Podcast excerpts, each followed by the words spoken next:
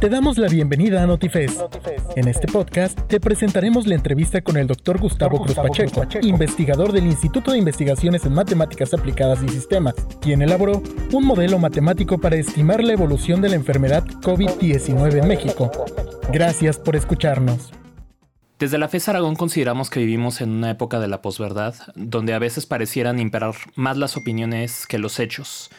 Por ello, el trabajo que ha realizado usted, doctor, nos parece tan importante. Hola, buenas tardes. Buenas tardes. Bueno, desde la declaratoria de la pandemia por la Organización Mundial de la Salud, se ha cuantificado la mayor cantidad posible de datos para crear una serie de escenarios y de modelos que puedan pues predecir cómo se va a comportar esta pandemia. ¿Puede este platicarnos un poco acerca del modelo en el que usted este, ha estado trabajando? Sí, mire, pero si me permite, quisiera iniciar por la última pregunta que me envió, ya que supongo realmente que debe de ser lo primero. El señalar que somos un grupo de académicos de la UNAM más una persona externa, y sí quisiera yo ser muy eh, cuidadoso en esto y decir exactamente quiénes somos y a qué nos dedicamos. Entonces quisiera empezar por esta parte para que, bueno, quede un poco más claro. Eh, creo que incluso de esta forma puede quedar un poco más clara la explicación dado que sería entendida un poco de, parte de quiénes somos y qué hacemos, ¿no? Entonces, mire, el, grupo inicial que empezamos a trabajar en, específicamente en estos modelos para el COVID-19, ah, somos, aparte de mí, en, orden alfabético, el maestro en ciencias Fernando Bustamante Castañeda, ah, el doctor Yangui Caputo, que trabaja en Francia, en la Universidad de Rouen, la doctora María Eugenia Jiménez Corona y el doctor Samuel Ponce de León. Los primeros tres, incluido, incluyéndome a mí, somos, ah, ah, tenemos, nuestra formación es en matemáticas y los últimos dos, la doctora ah, María Eugenia y el doctor Samuel son, eh, son especialistas en epidemiología y en infectología. Entonces son más bien del área de la salud. Sí.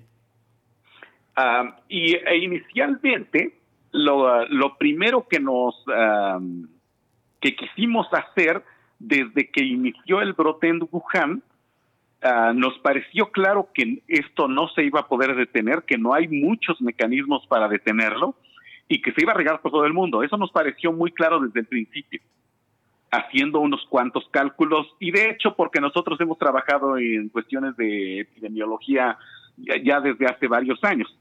Particularmente yo tengo varios trabajos de los últimos 15 años. Entonces la apreciación era de que se iba a regar por todo el mundo, ah, no importa mucho qué cosa se hiciera. Y entonces lo que nos planteamos eh, eh, fue dar un estimado de cuándo llegaría el brote epidémico a, México. Y si quiere entonces que le platique un poco del modelo, son eh, en realidad son varios modelos y, um, y están basados en algunos modelos clásicos de epidemiología matemática, pero nosotros tenemos que modificarlos para, para este brote en particular y sobre todo para, para utilizarlos en forma de proyección, de dar estimaciones de lo, de lo que ocurrirá en el futuro.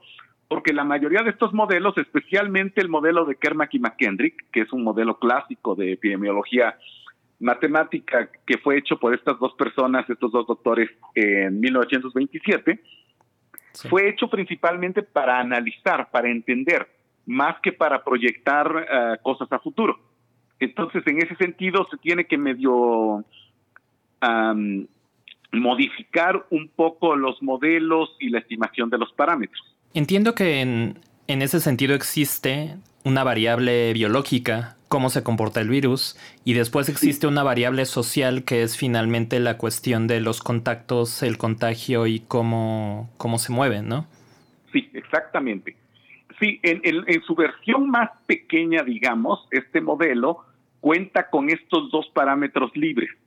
Está hecho en, eh, el modelo se escribe como un sistema de ecuaciones diferenciales que, y tienen eh, los términos de las ecuaciones diferenciales, tienen delante parámetros que uno puede variar o que hay que medir en casos reales como este.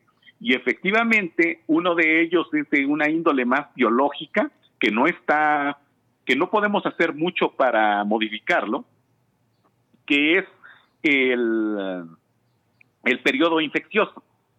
El periodo infeccioso está asociado a la biología del virus y a cómo es el virus, y también a la, al sistema inmunológico del ser humano. Eh, pero esto, desde luego, digamos, con una buena nutrición y ejercicio, son cosas que uno puede modificar un poco y mejorar el sistema inmunológico, pero desde luego eso lleva mucho tiempo, ¿no? Entonces, en las escalas en las que se presenta la pandemia, que son del orden de semanas y meses, pues esto no se va a poder hacer eh, mucho. Y el parámetro que queda, el extra, el otro parámetro, es el que eh, tiene una, un origen más social, que es el ritmo de contactos o el ritmo de infecciones. esto es esto está asociado a qué tanto contacto tiene la sociedad los componentes de la sociedad, los diferentes seres humanos con los otros seres humanos. Es decir, por ejemplo, en nuestro caso, eh, es muy común el saludo de mano e incluso de beso. Y eso, desde luego, hace que se propague más fácilmente el virus. En otras sociedades que son un poco menos cercanas, digamos, y que muy, eh, muy raramente se saludan de beso, pues eh, se corre un poquito menos de riesgo, ¿no? Sí, en ese sentido está explicando la cuestión de la tasa de contacto. Eh, sí, ¿hay exactamente. Alguna, ¿Hay alguna definición un poco más formal de, de, qué significa esta tasa de contacto? Bueno, mire, en realidad eh, el, el, modelo utiliza una tasa de infección. Ok. Ah, y sí, hay, hay una forma muy uh, técnica de medirla.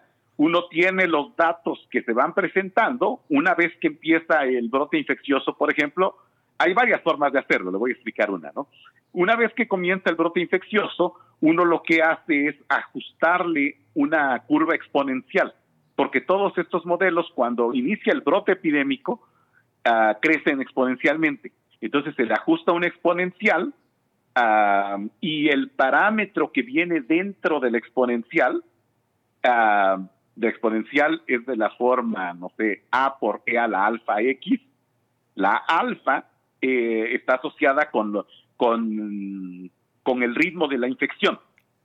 Y esta a su vez eh, está asociada con qué tanto contacto tiene la sociedad. Como le decía, pues si uno se saluda de beso, corre uno más riesgo. Pero desde luego esto no quiere decir que con cada saludo de beso va a haber un contagio. Evidentemente que no es así. Entonces, ah, pero sí, pero sí digamos es proporcional a estos contactos. Ok. Entonces, esa sería la forma técnica, digamos, de definirla. Ok, y de acuerdo al comportamiento que han visto, bueno, las modificaciones en el comportamiento de la población en México, la respuesta del gobierno, la capacidad económica, finalmente, ¿eso ha cambiado la forma en la que ustedes han estudiado o han adaptado este modelo? Sí, mire, eh, sí, desde luego. al principio, cuando empezó el brote en Wuhan y después se regó a varios países, desde algunos asiáticos hasta Italia, por ejemplo, Francia, a los gobiernos les dio poco tiempo, los tomó por sorpresa y varios de ellos no pusieron las medidas de distanciamiento adecuadas a tiempo. Entonces, cuando uno ve cómo inicia este brote infeccioso, sin ninguna sin ninguna medida de distanciamiento de por medio, entonces uno mide esta tasa de contacto uh, y, su, y principalmente su R0, el número reproductivo básico, que es cuántas personas en promedio infecta una persona introducida en una población que es totalmente susceptible. ¿Sí? Es mejor esta medida que, que, los, que los otros uh, dos que le había yo dado, y este R0, de hecho, es el cociente de estos dos, de, la, ah, de estos dos parámetros. Y, es mucho más fácil de, de entender su significado. Es, es, ah, es un promedio. Entonces, desde luego, dependiendo de las personas, si tienen mucho contacto con la población, si asisten a eventos masivos o si se reúnen con mucha gente, pues desde luego va, a infectar a más gente. alguien que no tenga ningún contacto, que se encierre en su casa, pues va a tener menos eh, contactos y menos posibilidades de infectarse y de infectar. Pero en promedio es, eh, es esta cantidad de R0 que, que, hace un promedio en toda la población. Y, y entonces, el R0 para esta epidemia, sin ninguna medida sanitaria, la medimos, lo medimos en 2.5. Es decir, en una, en una población grande, en promedio un infectado infectaría a dos personas y media. Ok. En ese sentido, ¿tienen, ¿tienen un R0 diferente en los países que han tenido otro tipo de medidas de, de contención un poco más sí, desde luego. Eh, un poco la, una forma de medirlo, digamos, de, medir qué tanto éxito tienen estas medidas sanitarias, pues sería ver qué tanto han bajado el R0. ¿Sí? aquí, aquí le quiero también un poco de, de precaución, porque todas estas cosas de epidemiología matemática uh, son muy nuevas, entonces no hay estándares. No hay estándares de cómo medir el R0, no hay estándares un poco de qué significa también, porque algunas gentes lo manejan como que significa una cosa al principio y otra cosa cuando ya la epidemia está, eh, está en progreso. Pero si uno se sujeta a esta definición que yo le daba, entonces, medido así, en Wuhan eh, fueron capaces, con estas medidas muy estrictas de distanciamiento, de bajar el R0 de 2.5 a del orden de 1.65. Algunas gentes piensan que hay que bajarlo hasta vamos, eh, desde luego, eh, en el modelo epidemiológico, si uno tiene un R0 mayor que uno, hay un brote epidémico, y si uno tiene un R0 menor que uno, el, brote no se presenta porque el número de casos, en lugar de crecer, decae. Desde luego, lo, lo ideal sería poder bajar el R0 a menos de uno, pero un poco esto básicamente no es posible, un poco en el sentido de que si no pudieron hacerlo en Wuhan con unas medidas tan estrictas y también llevadas a cabo, uh, pues va a ser difícil que en otros países se logre tal éxito. Entonces, eh, como que nuestra apreciación es que lo más que va a poder bajar es lo que lo hicieron en Wuhan, del orden de, de 1.65, 1.6. Y con esto, lo primero que observaron en Wuhan es una que seguían llegando gente infectada. Esto es porque, eh, porque el R0 seguía siendo mayor que uno. Eh, pero lograron bajar de lo que le llaman ahora aplanar la curva con, con mucho éxito. Entonces lo, lograron aplanar bastante bien.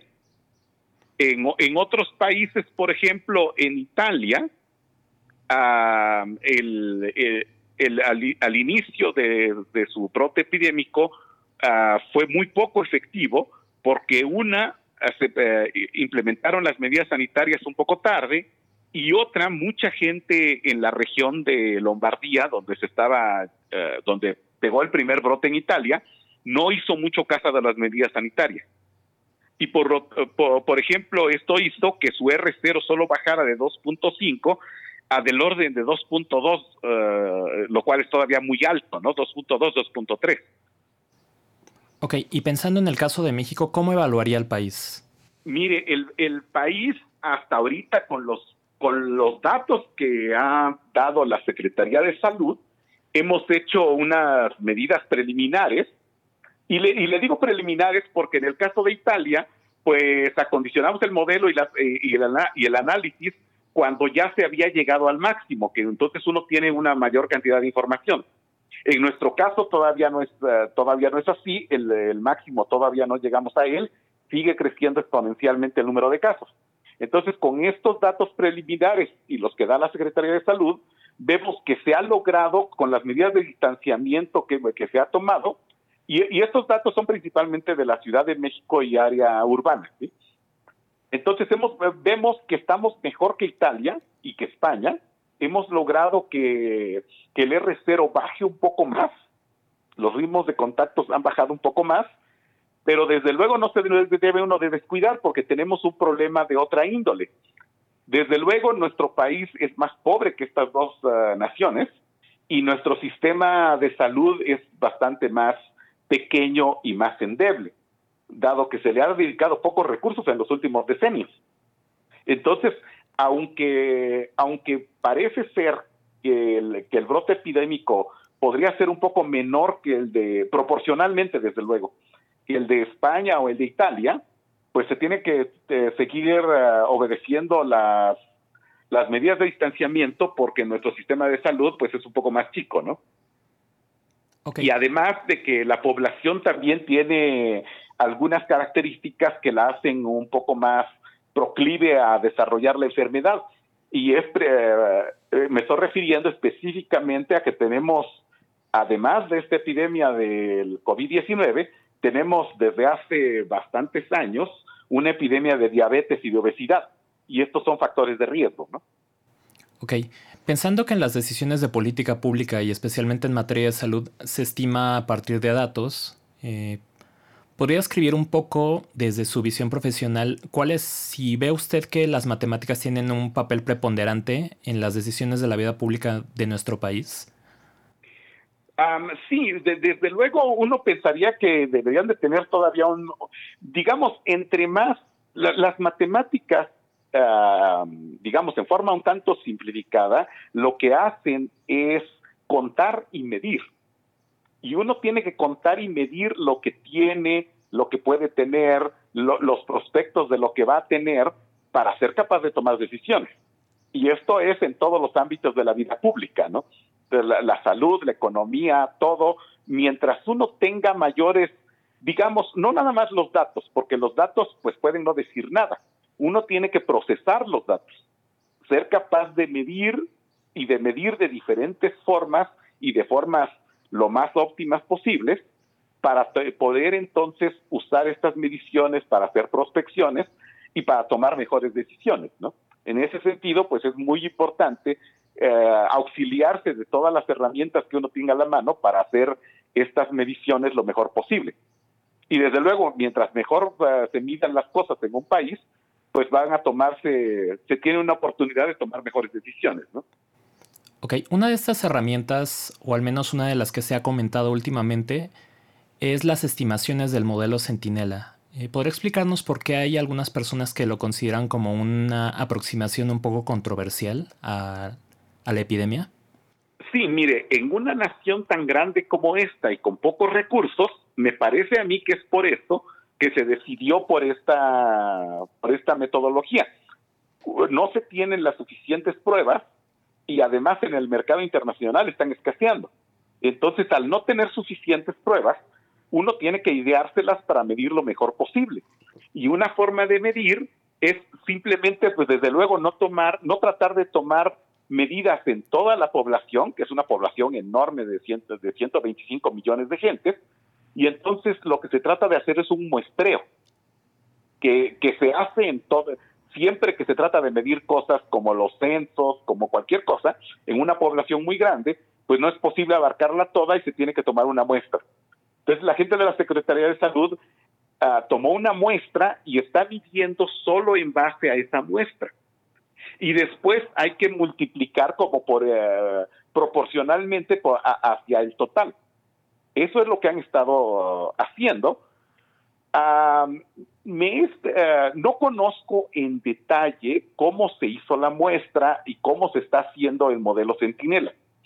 Entonces, sí es controversial, por ejemplo, el subsecretario de Salud salió a explicar que hay un factor de 8.2 no me es claro a mí de dónde salió este factor de 8.2, eso es lo que él estima que debe de ser el factor, pero, pero hay un poco de problema, porque dependiendo de para qué se quiera utilizar estos datos, me parece a mí que el factor puede, debe de ajustarse y probablemente varíe. Y, y eso es lo que está causando problemas porque no sabemos cómo ajustar ese muestreo que hicieron a las necesidades, a las necesidades que tiene cada quien dependiendo de cómo esté tratando de entender la epidemia, ¿no? el desarrollo de la epidemia. Ok. Ya nos habló un poco como de las los problemas que tenemos en México en cuanto a, por ejemplo, la falta de, pues, de inversión en el sistema de salud. Eh, ¿Cuál sería, por ejemplo, un punto a favor que tiene el país para combatir esta epidemia? Ah, bueno, mire, principalmente creo que una de las ventajas es que llegó la epidemia uh, con cierto retardo. Como China nos queda lejos, y no nada más geográficamente, sino en conexiones. Por ejemplo, eh, en el modelo que desarrollamos para estimar eh, cuánto tiempo llegaría, pues lo que vimos eh, fue principalmente las conexiones aéreas. Entonces, desde luego, fíjese usted, es, muy interesante que Italia se le llegó mucho más rápido el brote porque tiene una muchísima conexión aérea con los países asiáticos y especialmente empezó en la zona de Lombardía, que es la zona más industrializada de Italia y por ende la zona más rica y por ende también la zona donde que tiene más viajes más eh, con, con China y con los países asiáticos.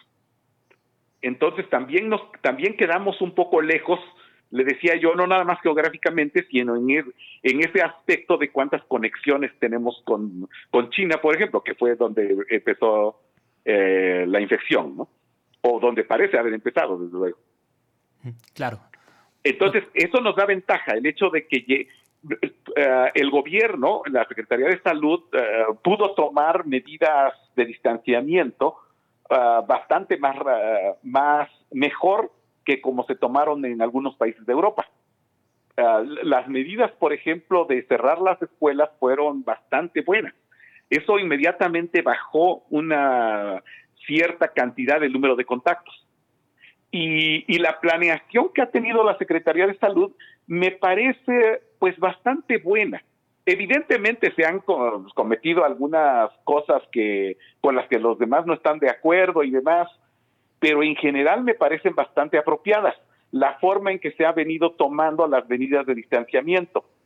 Por ejemplo, hace del orden de unas, desde hace tres o cuatro semanas, ya había mucha gente que decía, es que en Italia y en España ya tomaron todo, y todo el país está cerrado, aquí deberíamos de, cerrar todo el país, de tener una cuarentena en todo el país ya. Eso era erróneo, porque en Europa ya tenían los brotes epidémicos encima, aquí todavía no. Entonces, de hecho, me pareció bueno que el gobierno resistiera las presiones de declarar las cuarentenas lo más severas que se pudieran ah, con antelación, como quería alguna gente, porque aún no llegaba el brote epidémico.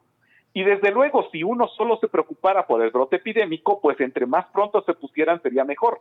Pero el problema es que no se puede planear de esa forma. Tiene que tomarse en cuenta el factor económico y el factor social. Esto hace que la cuarentena, las medidas de distanciamiento más severas, no se puedan prolongar indefinidamente. De hecho, se pueden implementar solo por unas cuantas semanas. Entonces, si se implementaba ah, desde, el, desde antes de que empezara el, brote epidémico, pues la población no iba a aguantar ni social ni económicamente y se iban a tener que levantar desde antes. Y eso sí hubiese sido un, un problema. Entonces, de hecho, nosotros, de acuerdo a nuestros cálculos, recomendábamos y seguimos recomendando, porque hay varias partes del país donde no ha llegado el borde epidémico, que, se, que las medidas de distanciamiento más severas sean impuestas hasta que inicia el brote epidémico en las diferentes ciudades. Que es lo que la Secretaría de Salud le llama uh, tomarlas en forma escalonada. Ok, pensando en estas formas de medida escalonada, eh, según entiendo, el modelo eh, habla de que el pico de contagio coincidirá con la, con la llamada fase 3 de estas medidas. ¿Nos puede explicar un poco qué sucedería en ese escenario en términos de pues, la viralidad y el contagio? Sí, mire, el, el modelo puede entenderse de varias formas.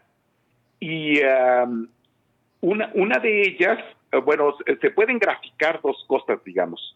Una se conoce como curva de prevalencia, que es cuántos infectados hay cada día y otra es la curva de incidencia, que es cuántos infectados nuevos llegan cada día. Estas dos curvas, desde luego, son diferentes porque un infectado dura bastante tiempo infectado eh, y a veces desarrolla síntomas y, eh, dura bastante tiempo con los síntomas y por, por, lo tanto se acumulan un tanto. Entonces, por eso es que es, diferente cuántos infectados hay en un tiempo determinado que cuántos infectados nuevos llegan en ese tiempo determinado.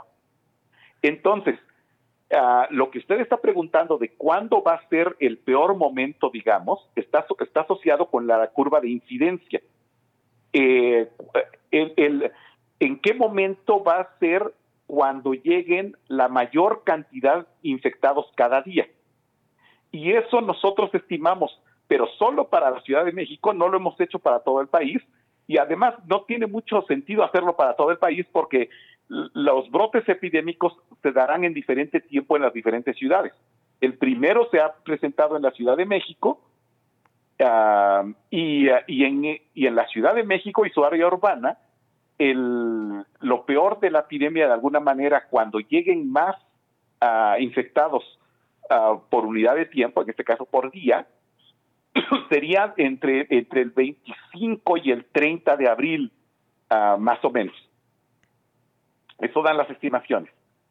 En cambio, esa es la curva de incidencia. En cambio, la de prevalencia, cuando tendremos la mayor cantidad de infectados, será hasta, hasta alrededor del 10 de mayo, entre el 6 y el 11 de mayo.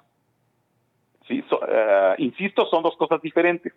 Una es cuando llega la mayor cantidad de enfermos y otra es como que cuando se acumulan la mayor cantidad de enfermos. ¿Sí? Ok, teniendo en cuenta estas dos curvas, la de incidencia y la de prevalencia, hay distintas opiniones que sugieren que se debe de extender la cuarentena hasta julio y algunos pesimistas que dicen que, incluso hasta finales de año eh, se van a seguir tomando estas medidas. Sí, pero fíjese usted, no hay que confundirse. Cuando las autoridades de salud dicen que, que va a durar hasta julio, agosto o, probablemente hasta octubre, lo que se están refiriendo al país. En el país, cada ciudad va a tener un brote infeccioso en diferentes tiempos, dependiendo de qué tan conectada esté con los lugares más infectados, etcétera. Entonces, por ejemplo, si usted recuerda, en la epidemia del 2009, esa empezó en nuestro país, se dio el brote en la Ciudad de México y ya cuando había totalmente pasado el brote en la Ciudad de México, entonces empezó en otras ciudades. A eso me refiero con que va a ser, va, va a tener, eh, va a iniciar a tiempos diferentes en las diferentes ciudades. Probablemente aquí la, la, distancia temporal de cuando empiecen en las diferentes ciudades sea menor que la del, la del 2009, porque la del 2009 había empezado aquí. Y ahora, al contra, viniendo de fuera, pues hay, hay casos ya registrados en varias ciudades, aun cuando no se presente esta subida exponencial de casos, que es lo que marca el inicio del brote. Ok, y pensando en el Valle de México, ¿es posible realizar una estimación de cuándo debería levantarse la cuarentena? Sí, nosotros hemos estado haciendo ah, estimaciones y, eh, y, lo mejor sería empezar a levantar las medidas de distanciamiento poco a poco, como lo ha anunciado la Secretaría de Salud, y esto debería de hacerse un poco después del máximo de la curva de prevalencia, que calculamos que en la Ciudad de México se dará entre el 6 y el 11 de mayo. Entonces, un poco después de esto eh, se podría empezar a levantar algunas de las medidas sanitarias. Y eso hay que tener cuidado, ¿no? Hay que poner atención eh, porque eso es, eh, es, una cuestión de planeación que tiene que hacer la Secretaría de Salud. ¿Cuáles son las industrias, las empresas que necesitan reactivarse más pronto, ya sea porque sean importantes para lo que se necesita de la epidemia o porque sean industrias que no, o empresas o actividad económica que no puede, eh, que no resiste más, pues por ejemplo simplemente la gente de la economía informal, ¿no? Es gente que si no trabaja no come y entonces estas personas pues eh, necesitan trabajar lo más pronto posible. Entonces desde, desde luego las autoridades tienen que evaluar todo esto, pero nuestra estimación es que se debe de empezar a levantar las medidas sanitarias un poco después del máximo de la curva de prevalencia, que le digo sería alrededor de estas fechas, entre el 6, 8 hasta el 11, 12 de mayo. Entonces estimamos que si se empieza a hacer, digamos, alrededor del 15 de mayo, pues ya se podría empezar a levantar un poco de las medidas de distanciamiento. Insisto, los que dicen que puede durar hasta octubre o hasta final de año, cuando la Secretaría de Salud da estas estimaciones se refiere a todo el país. ¿Cuándo todo el país empezaría ya a salir? Eh, yo le digo, se podría empezar hacia finales de mayo, hacia mediados de mayo, a levantar algunas medidas de distanciamiento, pero esto, eh, por ejemplo, en otras ciudades ni siquiera ha comenzado el brote. Desde luego están lejos de alcanzar el máximo, ¿no? Ok. Bueno, pasando a cuestiones un poco más generales, eh, ¿en qué otros asuntos importantes para el país se pueden utilizar este tipo de modelos matemáticos? Bueno, mire, de hecho, no, eh, yo en particular con algunos otros colegas hemos hecho estudios en otras infecciones, como el dengue, el Zika ah, y varias otras de esta naturaleza. Entonces, desde luego, en todas estas cosas, pues es importante este tipo de modelos, este tipo de prospecciones que se pueden hacer. Ah, y desde luego, mucha, e, esto es en cuanto a la epidemiología. Y desde luego, en muchas otras cosas, empieza a ser ah, importante todos estos tipos de modelos matemáticos. De hecho, mi impresión es que la medicina, la biología en general, pero la, medicina en particular va a sufrir una transformación en los próximos 5, 10, 15 años. Y va, la gente va a tener que aprender bastante más de matemáticas o crear equipos interdisciplinarios con más gente del área de las matemáticas. En, varios eh, tipos de problemas médicos se están haciendo modelos muy interesantes, como en el cáncer, por ejemplo tratando de estimar cómo crecen los tumores cancerosos o tratando de, optimizar las estrategias de quimioterapia, por ejemplo, en eso también estamos trabajando, tratando de, con las quimioterapias que se tienen, porque fíjese usted, están saliendo nuevas quimioterapias, pero al inicio estas son muy, muy costosas. Entonces, para la mayor cantidad, proporción de nuestra población, no van a estar, digamos, a la mano. Entonces, con las terapias que se tienen, con las quimioterapias usuales, cómo darlas en una forma óptima, cómo combinarlas en una forma óptima. Eso también lo estamos, eh, eso es otro proyecto que tenemos y, es solamente ilustrativo de otras áreas en las que las matemáticas van a incidir en la medicina. Hay muchísimas otras áreas, por eso le digo, toda la carrera de medicina y en general la de biología creo que en un futuro muy cercano la gente va a tener que estudiar todos estos modelos. Ok. Bueno, finalmente, ¿qué recomendaciones nos puede dar para entender mejor los datos y estadísticas que se comparten a través de medios masivos diariamente? Mire, podría dar, digamos, a grandes rasgos dos recomendaciones.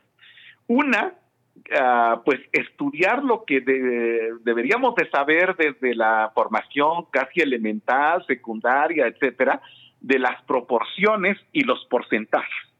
Eso es fundamental porque desgraciadamente con también con la desatención que ha sufrido la educación en este país y en todo el mundo, de hecho, eso sí es común en todo el mundo, ah, con excepción de China y algunos este, países asiáticos, la, educación ha sufrido un, deterioro enorme en todo el mundo. Eh, de tal forma que no es privativo de nuestro país. En España, en Italia, en toda Europa, en Latinoamérica, en todos lados, se observa que mucha gente no sabe mucho medir las proporciones ni los porcentajes. Eso por un lado. Entonces, como que lo más elemental en cuanto a proporciones, porcentajes, a comportamientos lineales, cosas de esta naturaleza, hay que estudiarlo un poco. Y un poco también, pues algo de estadística, de promedios, de cosas así que son muy elementales, que también actualmente se supone que forman parte de la currícula de secundaria de preparatoria. Pero me parece a mí que pues no se está explicando del todo bien. Y aparte también, de otra índole sería la recomendación de tener mucho cuidado. tratar de ver bien los supuestos cuando uno ve una estadística, ah, es difícil de interpretar. De hecho, había un, uh, un, uh, un primer ministro israelí, eh, perdón, no, eh, disculpe, un primer ministro inglés en tiempos de, al finales de la época victoriana. Su, su apellido es de Israeli. Y este señor era muy brillante, sabía de muchas cosas, de muchas cosas de política, de economía y de varias otras cosas más, y decía que había eh, mentiras, mentirotas y estadística. A lo que él se refería es que es muy fácil mentir con la estadística. Y entonces hay que tener cuidado de cuando uno ve una estadística en general de cualquier cosa, que no le estén tomando a uno el pelo, que, esté expresada bien. Y una vez que uno nota que esté bien expresada, hay que ver los supuestos sobre los que se hizo. Entonces hay que tener cuidado con estas cosas, sobre todo de estadística, porque es lo más usual. nosotros en realidad hacemos otra área de las de las matemáticas que son ecuaciones diferenciales.